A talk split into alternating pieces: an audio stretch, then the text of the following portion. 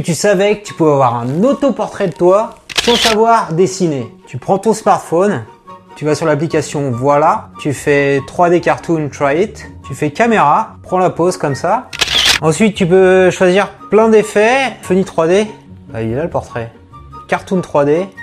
Ici, changer le décor, mettre du bleu, un petit effet comme ça. Tu peux aussi euh, l'animer, ta petite euh, cartoon 3D, en faisant animate. Et puis, bah, tu peux faire comme moi, tu peux l'imprimer comme ceci. Tu veux d'autres tutos comme celui-ci? Abonne-toi ici, l'ami.